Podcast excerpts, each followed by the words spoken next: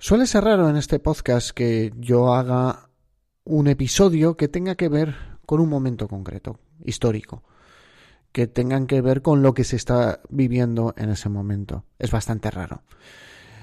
Habitualmente siempre he pretendido que este podcast se dirija a, a resolver los problemas que tienen las personas en la organización y en el día a día de su oposición. Pero en el episodio de hoy vamos a responder una duda que se me ha hecho con mucha frecuencia en la última temporada. Y la duda es muy sencilla, es ¿habrá oposiciones sanitarias en el 2021?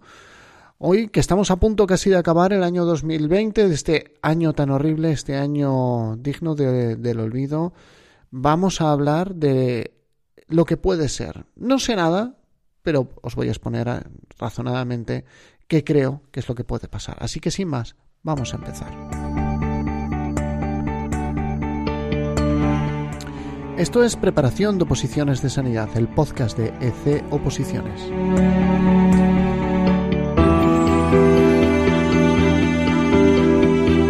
Episodio 237. ¿Habrá oposiciones en el 2021? Muy buenos días a todos, bienvenidos un día más, un episodio más a Preparación de Oposiciones de Sanidad, el podcast donde encontrarás consejos de estudio, técnicas de organización personal y, en fin, todas aquellas cosas que te pueden ayudar a lograr conseguir tu meta, aprobar una oposición, conseguir tu plaza. Este podcast ya sabéis que no está pensado para ninguna categoría profesional en concreto, ya te quieras dedicar a hacer una oposición de matrona, de enfermera, de enfermera especialista en salud mental, técnico en cuidados auxiliares de enfermería, sea cual sea tu objetivo, espero que aquí encuentres consejos y herramientas útiles. Y como siempre, mi nombre es José Ángel Gutiérrez. Y soy enfermero, compagino mi vida profesional con mi vida familiar y la docencia como preparador de oposiciones. Vamos a, tratar directamente esta duda. Existe una duda mm, eh, que me la han hecho. Hace poco he convocado un curso, un curso de clases en directo y bueno, pues estamos pendientes de, finalizar ahora otro curso. A la hora de convocarlo me decía la gente, oye, pero ¿realmente va a haber oposiciones? y claro, también es cierto que es una duda que me he encontrado yo con mucha frecuencia. El, oye, ¿va a haber oposiciones el año que viene? ¿Va a salir OPE? Y la pregunta es esa, si, si vamos a tener oposiciones. A ver, llevo ya 14 años como, como, como preparador, que es cuando dices, ostras, cómo va pasando el tiempo, pero ya no somos niños, ya se va notando que el tiempo pasa por nosotros. De esos 14 años, 7 ya por mi cuenta. Y con ese oposiciones, con la forma de, con este podcast y todo lo que estáis viendo aquí, pues ya, ya llevamos cuatro años, ¿no? Van a ser cuatro años. Eh, en noviembre creo que, si no recuerdo mal, es cuando hicimos el cumpleaños. Bueno, y siempre, siempre, siempre la gente me transmite esa duda. Y más cuando somos una empresa de oposiciones que se caracteriza por empieza a estudiar ya, empieza a estudiar pronto, saca ventaja a tus competidores en este momento. Bueno, pues cuando empecé a responder esa duda, mm, algunas personas, en pocos días se convocó ya la, la OPE de Aragón, plazas de enfermera, matrona, enfermera especialista en salud mental, técnico en cuidados auxiliares de enfermería. Y ahora, el momento de grabar esto, que no es concretamente cuando, ni cuando lo vais a escuchar ni cuando lo vais a ver, pero se graba siempre con cierta antelación para que se mantenga la periodicidad, bueno, pues ya está convocado SESCAM. Y puede que cuando estéis escuchando esto, pues otra OPE haya sido convocada. Pero antes de eso vamos a dar un paso atrás. Vamos a explicar exactamente el funcionamiento de lo que se está haciendo. No el funcionamiento nuestro, sino el funcionamiento de toda la maquinaria pública que mm, se pone en marcha cuando se van a convocar oposiciones. Normalmente llamamos OPE a algo que no es OPE, y creo que ya lo he dicho en algún episodio del podcast. Tampoco está mal llamado, ¿vale? Tiene que ver, el nombre tiene relación. Pero OPE son las siglas de oferta pública de empleo. ¿Y qué es una OPE? ¿Qué es una oferta pública de empleo? Pues es una convocatoria de intención del gobierno, normalmente autonómico, aunque también lo hace el gobierno central, una convocatoria de intención de cuántos puestos de trabajo voy a incluir en mi plantilla orgánica. Voy a incrementar o voy a cubrir con oposición tantos profesores, jueces, médicos, enfermeras, matronas, etc. Entonces, esa OPE es el, simplemente es una oferta pública. Y los gobiernos la convocan todos los años, porque es una herramienta de provisión o de gestión de los recursos humanos. Esta herramienta de provisión de los recursos humanos es simplemente, como vuelvo a repetir, una intención del gobierno. Entonces, ahora vamos a ver que esto no se materializa inmediatamente. Esto tarda un tiempo en materializarse. Y se hace, se materializa con una convocatoria. La pregunta que se puede hacer cualquiera en todo momento es, ¿pero esta convocatoria se hace inmediatamente después de, de la OPE? Se podría hacer. De hecho, yo tengo la teoría de que en su momento se pensaba en que esto iba a ser así todos los años. Convoco una OPE, hago una oferta pública y hago una convocatoria de examen. Pero la realidad es que no, no es así. Mm, porque aunque en todas las comunidades autónomas, y ahora estoy hablando concretamente, ahora ya sí que no estoy hablando de cualquier oposición, tenía que haber hecho tal vez este aviso al principio de, señoras, señores, esto si, porque algunos me, me, escribís y si estás opositando para correos, pues esto no tiene que ver, mucho menos para educación. O sea, en educación, los que sois profesores, vuelvo a recomendar el podcast de, de, Diego de preparación de, de oposiciones de em, preparador edufis de, de que es un podcast muy específico para profesores, un podcast maravilloso. Y desde aquí lanzo un saludo muy grande a Diego. Eh, vamos a ver. En, ese caso, cuando tú les hablas, no, no, esto aquí las oposiciones se hacen todos los años en sanidad, fliparían. Se llevarían las manos a la cabeza, pero bueno, ¿esto cómo va a ser? Pues sí, es, es la sanidad. Y aunque se prevé un departamento específico para gestionar los recursos humanos que se llama habitualmente en todos los servicios de salud la Dirección General de Profesionales. Aunque exista la Dirección General de Profesionales, no es una dirección que tenga mm, demasiado personal técnico a su cargo. Por lo tanto, la gestión de las convocatorias de los exámenes, esos méritos que metéis después del examen, que se tienen que baremar normalmente recaen sobre servicios administrativos que ya tienen su trabajo y que no es este. Lo cual hace que se demoren. No se pueden convocar todos los años. Como no se pueden convocar todos los años, lo que hacen los servicios de salud es agruparlas. Entonces no es infrecuente que nosotros echamos la solicitud para un examen que se va a efectuar en el 2021 y vemos que el examen se llama OPE 2018, 2019, 2020. Y tú dices, pero si estoy en el 21, ¿qué tiene que ver? No, no, pues tú estás haciendo, te estás presentando no a una OPE, te presentas a un proceso selectivo. ¿Cómo ha llegado la palabra OPE? Al final la tenemos que asumir y todo el mundo le hablas de OPE y todo el mundo lo entiende. Pero la OPE es la oferta pública. La convocatoria del proceso selectivo es el examen al que tú te presentas. Y ese examen puede coger varias OPEs. Bueno, ya está. Hasta aquí hemos dado el paso para atrás. Pero quien hizo la ley hizo la trampa.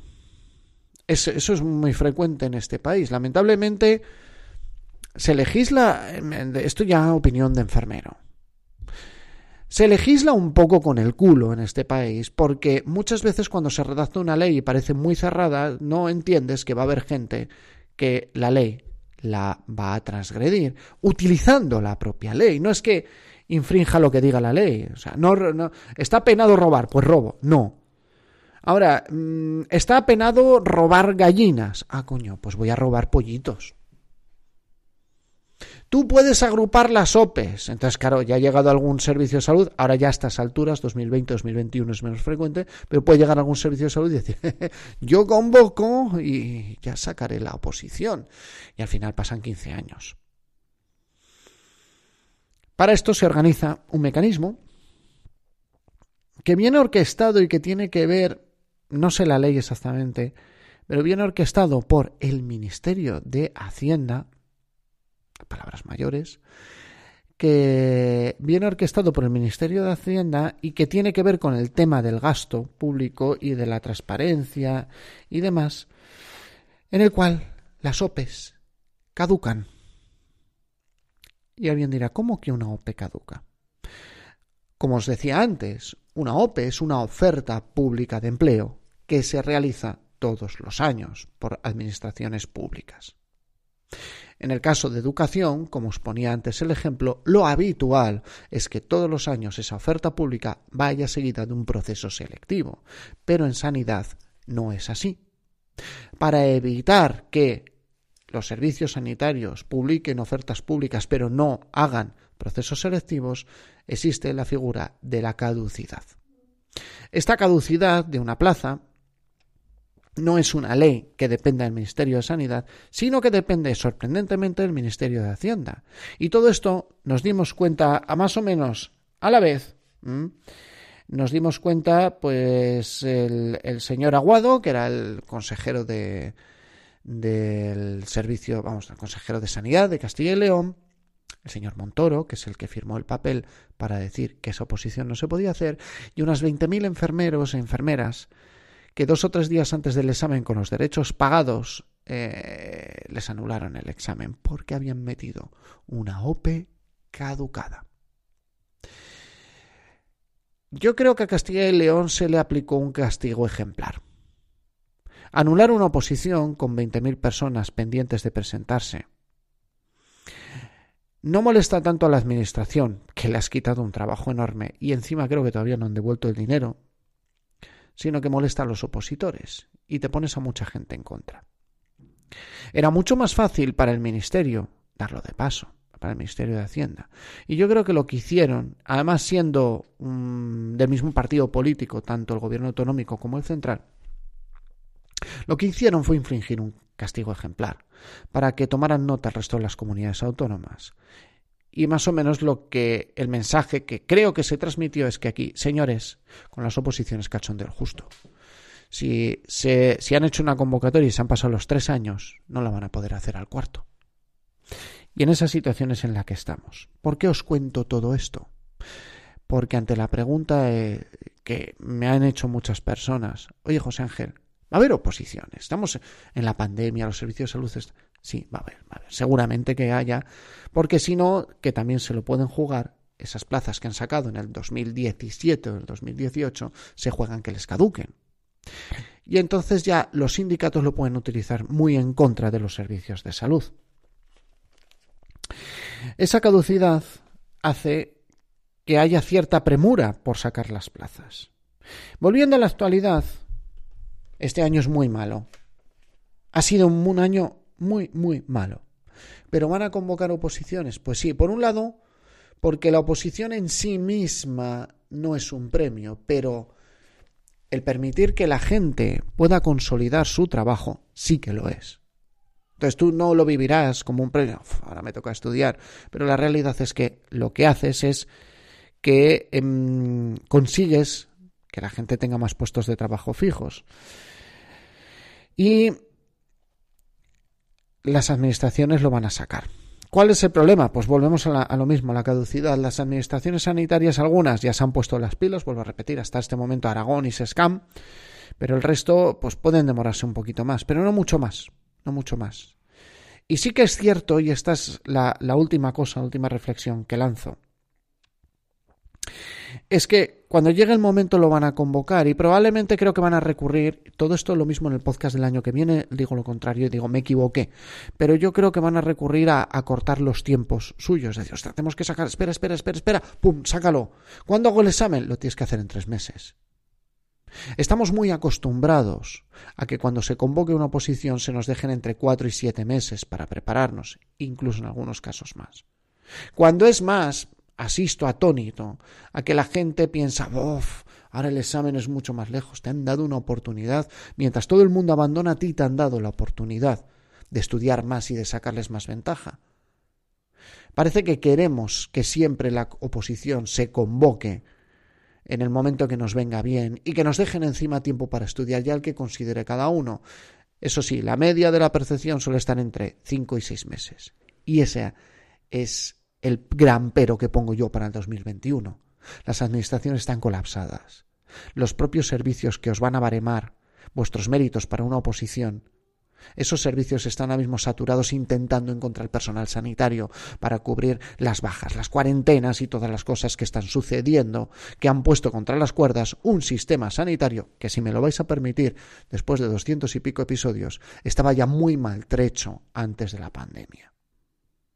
En condiciones muy precarias y en unas condiciones en las que se sostenía exclusivamente por el buen hacer de los profesionales pero sin sistemas buenos de trabajo, sistemas buenos de promoción, ni siquiera, bueno, no me voy a extender ahí porque me daría para hacer otro podcast, no otro episodio, otro canal de podcast. Cuando llegue el momento y se convoque la, la oposición, probablemente os den dos o tres meses. Hemos visto oposiciones con seis semanas. Por eso, el momento de estudiar es ya.